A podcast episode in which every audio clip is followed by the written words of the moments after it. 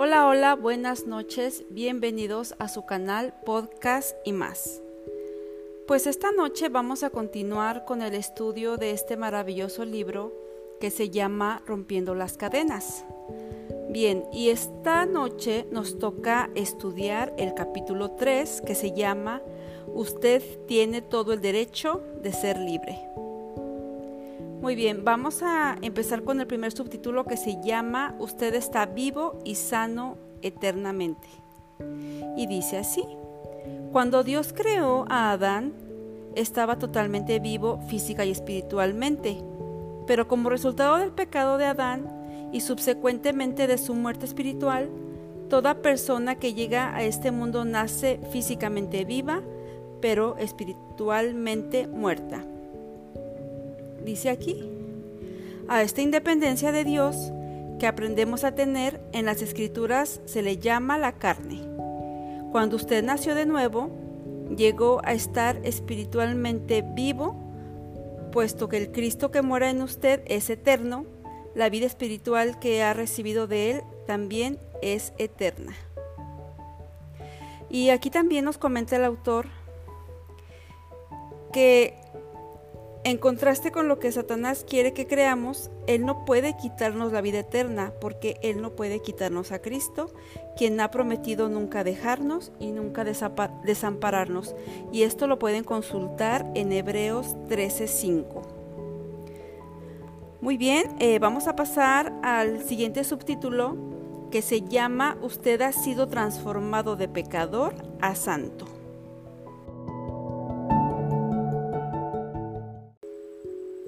Si usted se ha percibido como un pecador, pecará.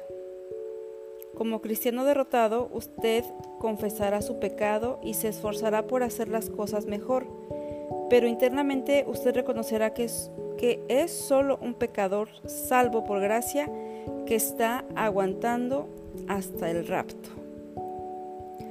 A los creyentes se les llama santos, santos que ocasionalmente pecan. Llegamos a ser santos en el momento de la salvación. Esto es la justificación. Y vivimos como santos en nuestra experiencia diaria al seguir creyendo lo que Dios ha hecho y al seguir afirmando quiénes somos en realidad en Cristo. Esto es la santificación. Si usted no se percibe como hijo de Dios, luchará en vano por vivir como tal y apropiar por fe la transformación radical de su identidad principal, de pecador a santo. Tendrá un efecto poderoso y positivo en su resistencia diaria ante el pecado y Satanás. Bueno, y a continuación voy a leer algunos versículos bíblicos que nos afirman esta verdad de, que somos santos. Dice Efesios 5:3. Entre ustedes ni siquiera se debe hablar de inmoralidad sexual, ni de avaricia, ni de ninguna otra clase de depravación, pues ustedes son santos. Y bueno, estuve buscando y hay muchos versículos bíblicos, eh, sobre todo en las cartas paulinas, eh, en las cartas que, que escribió el apóstol Pablo, por ejemplo en Romanos, en Corintios, en Efesios, siempre se dirige a los santos, a los santos. Dice, por ejemplo, miren, les voy a leer aquí a la iglesia que está en Corinto, a los que han sido santificados en Cristo. Voy a buscar otro versículo. Por ejemplo, miren, en Colosenses 1.2 dice, a los santos y fieles hermanos en Cristo. y es que miren, les estoy eh, comentando estos versículos porque muchas personas, eh, inclusive creyentes, piensan que no somos santos. En realidad, santo significa apartado para Dios. O sea, ya el Señor ya nos, nos llama santos, nos dice, nos dice el Señor, ustedes son mis hijos, ustedes son mis amados santos, porque yo ya los aparté. Y recordemos que estamos en un proceso de santificación que va a durar toda nuestra vida. El Señor nos va a ir limpiando de todas esas imperfecciones que, pueda haber en nuestro corazón. Entonces tenemos que, ahora, ahora sí que tenemos que creérnoslas. Lo que dice el apartado, usted ha sido transformado de pecador a santo. Y no es una obra de nosotros, eh, Dios ya lo hizo. Acuérdense que esto fue a, un precio de sangre, a, un precio de su sangre preciosa. Y es bien importante que, que creamos esta verdad. Si, si no la creemos, si no la podemos entender, yo les recomiendo que se pongan en oración y le pidan a, a, nuestro Señor Jesucristo que a través de su Santo Espíritu por favor les revele esta verdad y que ustedes puedan tener esa convicción en su corazón. Porque si no la tenemos, entonces vamos a, a estar batallando mucho y como dice aquí, si usted no se percibe como hijo de Dios, luchará en vano por vivir como tal. Dice que tenemos que apropiarnos por fe esta realidad. Pero miren, también, como dice la palabra, si nos falta fe para alguna cosa, pidamos al Señor que Él nos los da y nos los da en abundancia. ¿Ok? Eh, dice aquí que esto tendrá un efecto poderoso y positivo en nuestra, resistencia, en nuestra resistencia diaria ante el pecado y Satanás.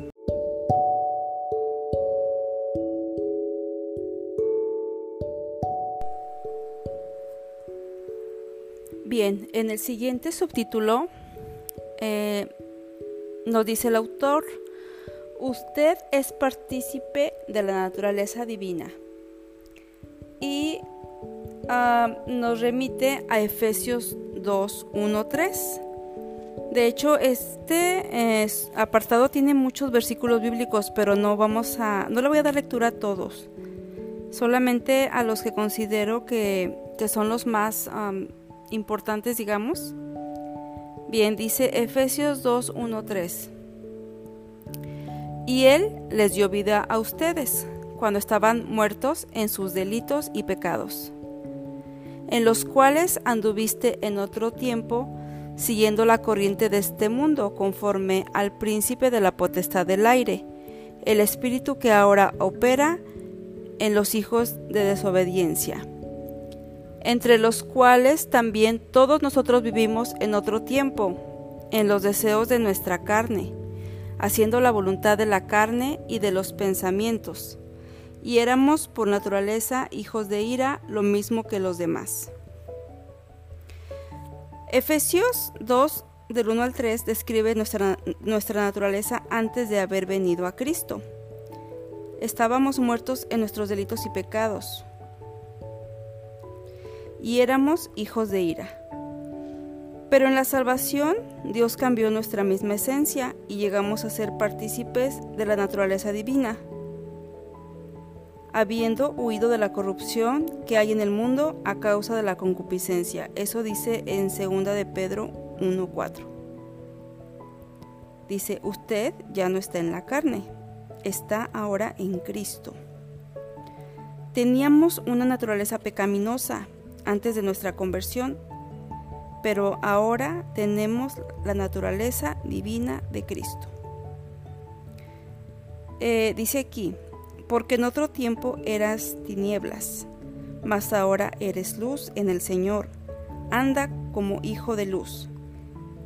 Esto dice en Efesios 5:8. Bien, voy a leer eh, Efesios 5:8. Dice, porque en otro tiempo eras tinieblas, mas ahora son luz, en el Señor andar como hijos de luz. Bueno, es, es exactamente lo que leí en el libro, es lo que viene en la Biblia. De modo que si alguno está en Cristo, nueva criatura es. Esto nos dice en 2 de Corintios 5:17. Al enfrentarnos a las, a las acusaciones de Satanás de que no hemos cambiado, tenemos que creer y vivir de acuerdo al hecho de que somos eternamente diferentes en Cristo. Y claro que tiene eh, aquí razón el autor, porque muchas veces vemos nuestra vida y bueno, a mí sí me pasa, no sé a ustedes, ¿verdad? A mí sí me pasa que, que de repente siento que tengo todavía muchas tinieblas, por decirlo de alguna manera, en mí, que todavía eh, tengo muchos pecados. Pero pues, pues, tenemos que creer lo que dice el Señor, ¿verdad? Que, que, ahora somos luz y que andemos y que nos esforcemos por andar como hijos de la luz y el Señor va a hacer la transformación en nuestra vida. Recordemos que la transformación y la santificación son procesos que van a durar toda nuestra vida. Entonces, pues no nos desanimemos, o sea, realmente creamos que realmente somos partícipes de esa naturaleza divina. Dice aquí, el Nuevo Testamento se refiere a la persona que usted era antes de aceptar a Cristo como el viejo hombre. En la salvación, su viejo hombre, el cual estaba motivado a vivir independientemente de Dios y por lo tanto estaba caracterizado por el pecado este hombre murió. Esto nos dice en Romanos 6:6 y lo voy a buscar aquí en, en la Biblia. Dice, sabemos que nuestro antiguo ser pecaminoso fue crucificado con Cristo para que el pecado perdiera su poder en nuestra vida. Ya no somos más esclavos del pecado. Y aún si estamos batallando con algún pecado, tenemos que tener la fe y la confianza en que va a llegar un momento en que el Señor nos va a liberar. No podemos eh, vivir con una actitud de derrota, de que, bueno, es que yo nunca voy a superar esa adicción o, esa tentación. No, o sea, realmente, eh, si ya lo identificamos, eh, seguir constantemente en oración, en súplica, como dice la palabra, ¿verdad? En todo ruego, en toda súplica, delante del Señor, eh, que nos muestre, Señor, qué me está estorbando, eh, por qué no he podido, por qué no me has libertado, porque realmente el que liberta es el Señor. Iba a decir, ¿por qué no he sido libre? Pero realmente, repito, el que liberta es el Señor. Entonces, pues seguir insistiendo, ¿verdad? Eh, en nuestra petición,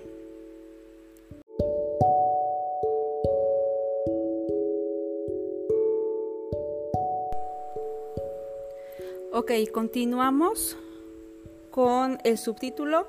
Usted puede tener victoria sobre la carne y el pecado. Y nos dice, el pecado sigue estando vivo, fuerte y seductor, pero su poder y autoridad han sido quebrantados. Esto nos dice en Romanos 8.2. Su carne, la parte, que, la parte de usted que fue entrenada para vivir independientemente de Dios antes de que conociera a Cristo, tampoco murió. Y a ver, vamos a, darle lectura a lo, que dice Romanos 8.2, aquí lo tengo en la computadora, y dice, porque la ley del Espíritu de vida en Cristo Jesús me ha librado de la ley del pecado y de la muerte. Usted ya no está en la carne como lo estaba su viejo hombre pues ahora está en Cristo. Pero aún puede decidir caminar según la carne, y esto nos dice en Romanos 8:12 al 13, al cumplir con las viejas tentaciones de servirse a sí mismo en lugar de servir a Dios. Es responsabilidad de usted crucificar la carne, de manera diaria al aprender a caminar según el Espíritu. Gálatas 5:16 y cambiar sus viejos pensamientos permitiendo que su mente sea renovada. Romanos 8, perdón, Romanos 12, 2. Bueno, voy a darle lectura a Romanos 8, 12 al 13 y nos dice, así que hermanos, deudores, no somos a la carne para que vivamos conforme a la carne. Porque si vives conforme a la carne morirás mas si por el Espíritu haces morir las obras de la carne, vivirás. Y la otra que nos, el otro versículo que nos decía aquí, que nos mencionaba aquí el autor, es Gálatas 5:16, que dice, por eso les digo, dejen que el Espíritu Santo los guíe en la vida, entonces no se dejarán llevar por los impulsos por los impulsos de la naturaleza pecaminosa. Bueno, pues aquí eh, vemos que este apartado nos remite constantemente a la carta de Romanos. Y bueno, es importante mencionar que el tema central de la epístola es el Evangelio de la Salvación por parte de Dios para todo creyente.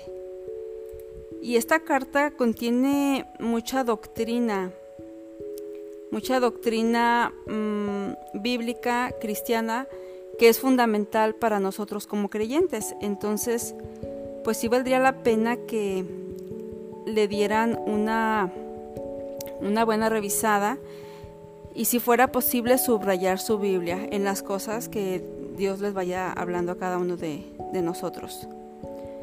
Ok, continuamos. Dice, cuando encontramos una promesa en la Biblia, la reclamamos. Cuando leemos un mandamiento, lo obedecemos. Pero cuando leemos una verdad, la creemos. Los versículos en Romanos 6 del 1 al 11 no son mandamientos que debemos obedecer. Son verdades que tenemos que creer. Cristo ya murió al, al pecado. Y puesto que usted está en él, usted también ya ha muerto al pecado. No puede morir al pecado porque ya está muerto. Solo puede creer esta verdad. Ok, y vamos a leer Romanos 12.2, que dice, Así que hermanos, les ruego por las misericordias de Dios, que presenten sus cuerpos en sacrificio vivo, santo, agradable a Dios, que es vuestro culto racional. No se conformen a este siglo, sino transformaos por medio de la renovación de vuestro entendimiento, para que comprueben cuál, cuál sea la voluntad de Dios agradable y perfecta. Bien, ok, entonces aquí, continuando con la lectura, dice, hemos muerto al pecado, hemos sido bautizados en Cristo Jesús, hemos sido bautizados en su muerte. El versículo 11 resume, así también ustedes considérense muertos al pecado, pero vivos para Dios en Cristo Jesús, Señor nuestro. Continúa el autor diciendo, Mientras pongamos nuestra experiencia antes de nuestra creencia, nunca conoceremos plenamente la libertad que Cristo compró para nosotros en la cruz. Le toca a usted decidir si va a permitir que su cuerpo se use para el pecado o para la justicia. Así que, hermanos, eh, volvemos a leer Romanos 12.1. Así que, hermanos, os ruego por las misericordias de Dios que presenten sus cuerpos en sacrificio vivo, santo, agradable a Dios que es vuestro culto racional. Es responsabilidad de usted no permitir que el pecado reine en su cuerpo mortal.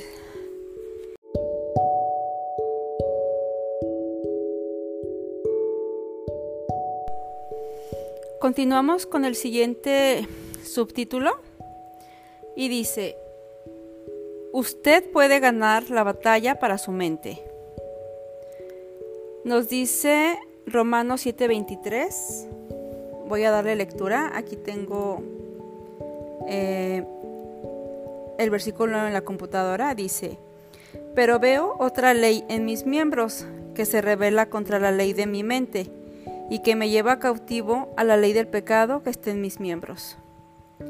Y también nos hace mención de Romanos 8 del 5 al 7 y dice, porque los que son de la carne piensan en las cosas de la carne, pero los que son del Espíritu en las cosas del Espíritu. Porque el ocuparse de la carne es muerte, pero el ocuparse del Espíritu es vida y paz. Voy a leer también el 7. Por cuanto los designios de la carne son enemistad contra Dios, porque no se sujetan a la ley de Dios, ni tampoco pueden. Bien, dice que estos versículos de Romanos muestran que el centro de toda atadura espiritual es la mente. Allí es donde la batalla se tiene que pelear y ganar si uno va a experimentar la libertad en Cristo que es su herencia. Pues aunque andamos en la carne, no militamos según la carne, porque las armas de nuestra milicia, es decir, de nuestra guerra, no son carnales, sino poderosas en Dios para la destrucción de fortalezas, derribando argumentos y toda altivez que se levanta en contra del conocimiento de Dios y llevando cautivo todo pensamiento a la obediencia de Cristo. Esto nos dice en 2 de Corintios 10 de 3 al 5. Bueno, y es muy importante eh, que reconozcamos que siempre, eh, si estamos batallando con una tentación o con un pecado, todo inició en la mente. Tenemos que ser bien honestos y reconocer que, que pues primero eh, esa tentación nos llegó a nuestra mente y nosotros de alguna manera la, la empezamos a pues empezamos a darnos permiso de, pensar en esas cosas o a, considerar esas cosas. Y pues por ahí entró, por ahí entró a, la mente y después entra a nuestro corazón, a nuestras emociones y empieza a distorsionar, eh, pues sí, a distorsionar nuestra, nuestra alma, ¿verdad? nuestros pensamientos. Pero bueno, aquí dice el autor, usted puede ganar la batalla, la batalla para su mente y esto es una realidad. Y aunque estemos ya, eh, ya batallando con esto, cuando ya se haya levantado una fortaleza, aún así el Señor nos vuelve a ser libres. Y se los comento porque yo lo he experimentado, es una realidad. Entonces, pues no nos desanimemos, realmente el Señor está de nuestro lado y está siempre dispuesto a, a tendernos la mano para para ayudarnos a, salir de las ataduras. Bien, continuamos. Dice, algunas fortalezas de malas costumbres y patrones de pensamiento pecaminosos fueron establecidos cuando usted aprendía a vivir una vida independiente de Dios. Por ejemplo, mm, la pornografía, la masturbación son eh, prácticas que se vuelven después fortalezas. Entonces, eh, aquí sí valdría mucho la pena platicar con nuestros jóvenes, si tenemos hijos jóvenes, pues hablar con ellos, ¿verdad? En, cuanto a este tipo de cosas que ni siquiera las deben, las deben de considerar en su mente, porque después se convierten en fortalezas y para derribarlas es bien difícil, son procesos de mucho tiempo. Claro que, como les comentaba, ¿verdad? Dios lo hace, Dios es bueno y siempre está presto a ayudarnos pero pues si podemos evitarnos ese sufrimiento, porque de verdad sí se sufre, entonces pues mejor más vale poner atención a esto de una buena vez. Bien, continuamos. Cuando llegó a ser cristiano, nadie le borró su mente. Sus viejas costumbres carnales tampoco fueron borradas. Siguen siendo parte de su carne y se tienen que enfrentar diariamente. Gracias a Dios, usted no es simplemente el producto de su pasado, es una nueva criatura. Esto dice en 2 de Corintios 5:17 y si gustan, por favor, vayan anotando los versículos bíblicos y consúltenlos para que vean que, que lo que estamos aquí leyendo es tal cual viene en la Biblia. Continuamos. Por el simple hecho de que usted ahora es cristiano, no debe pensar que Satanás ya no está interesado en manipularlo para sus propósitos al usar la mente de usted. Satanás es astuto. Él puede introducir sus pensamientos tentándole a actuar independientemente de Dios, como si fueran pensamientos de usted o incluso de Dios. Ah, bueno, les quiero comentar algo, pero voy a acabar de leer.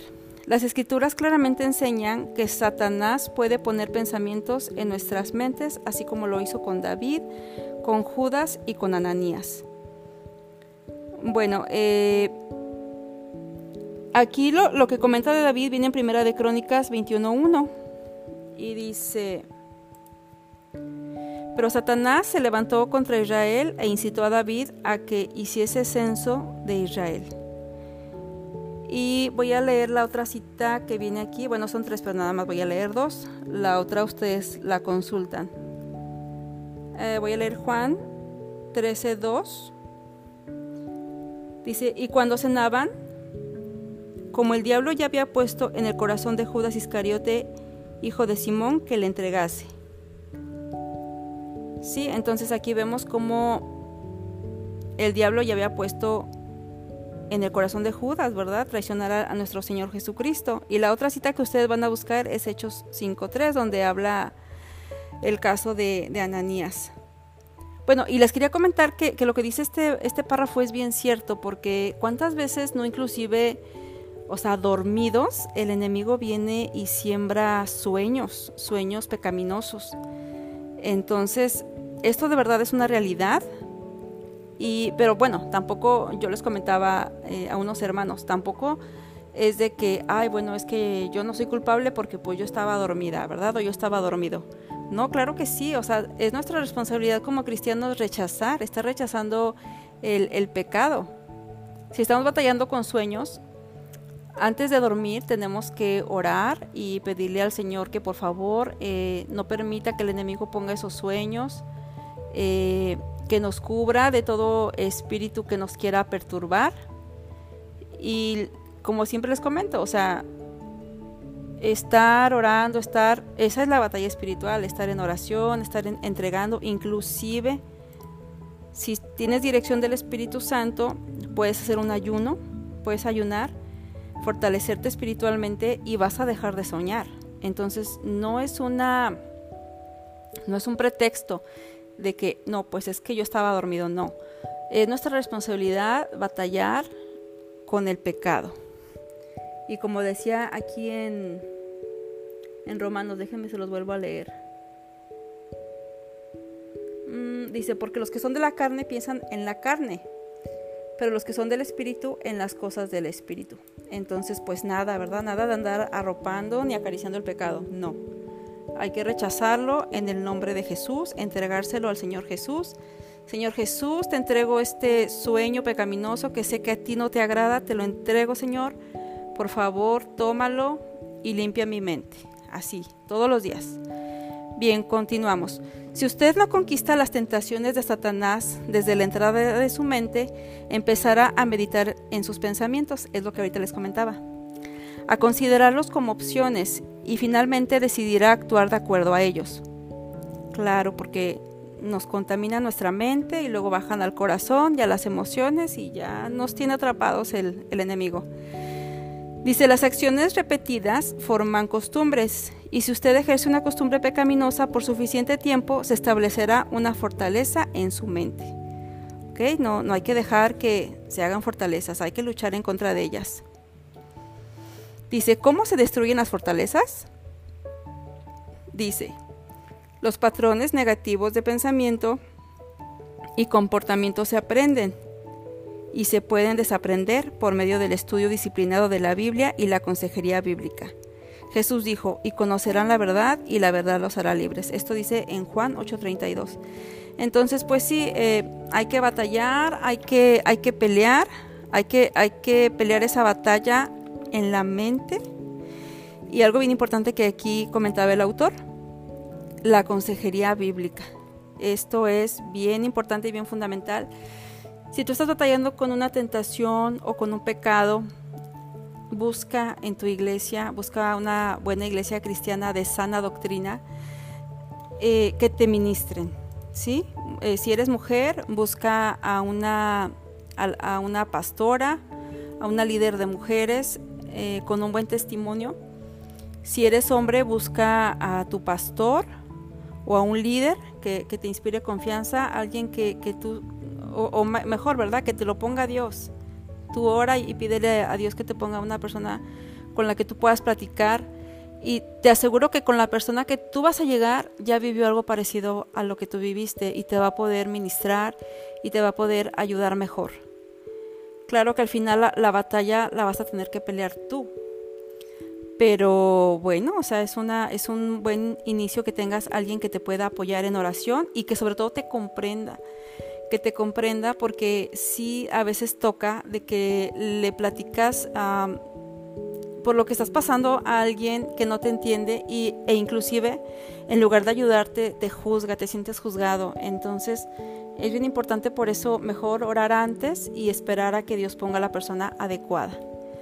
Bueno, pues, pues muy bien, hasta aquí el capítulo 3 de este maravilloso libro, hermoso libro. A mí me ha gustado demasiado porque aparte son cosas que he vivido. Bueno, yo sé que Dios ha permitido que yo pase muchas cosas para poder ministrar a otras mujeres. Bueno, pues eh, espero muy pronto poderles subir el capítulo 4 que se llama Confrontando al Príncipe Rebelde. Y pues yo los dejo aquí, que tengan muy buenas noches y les agradezco que escuchen este podcast. Bye bye.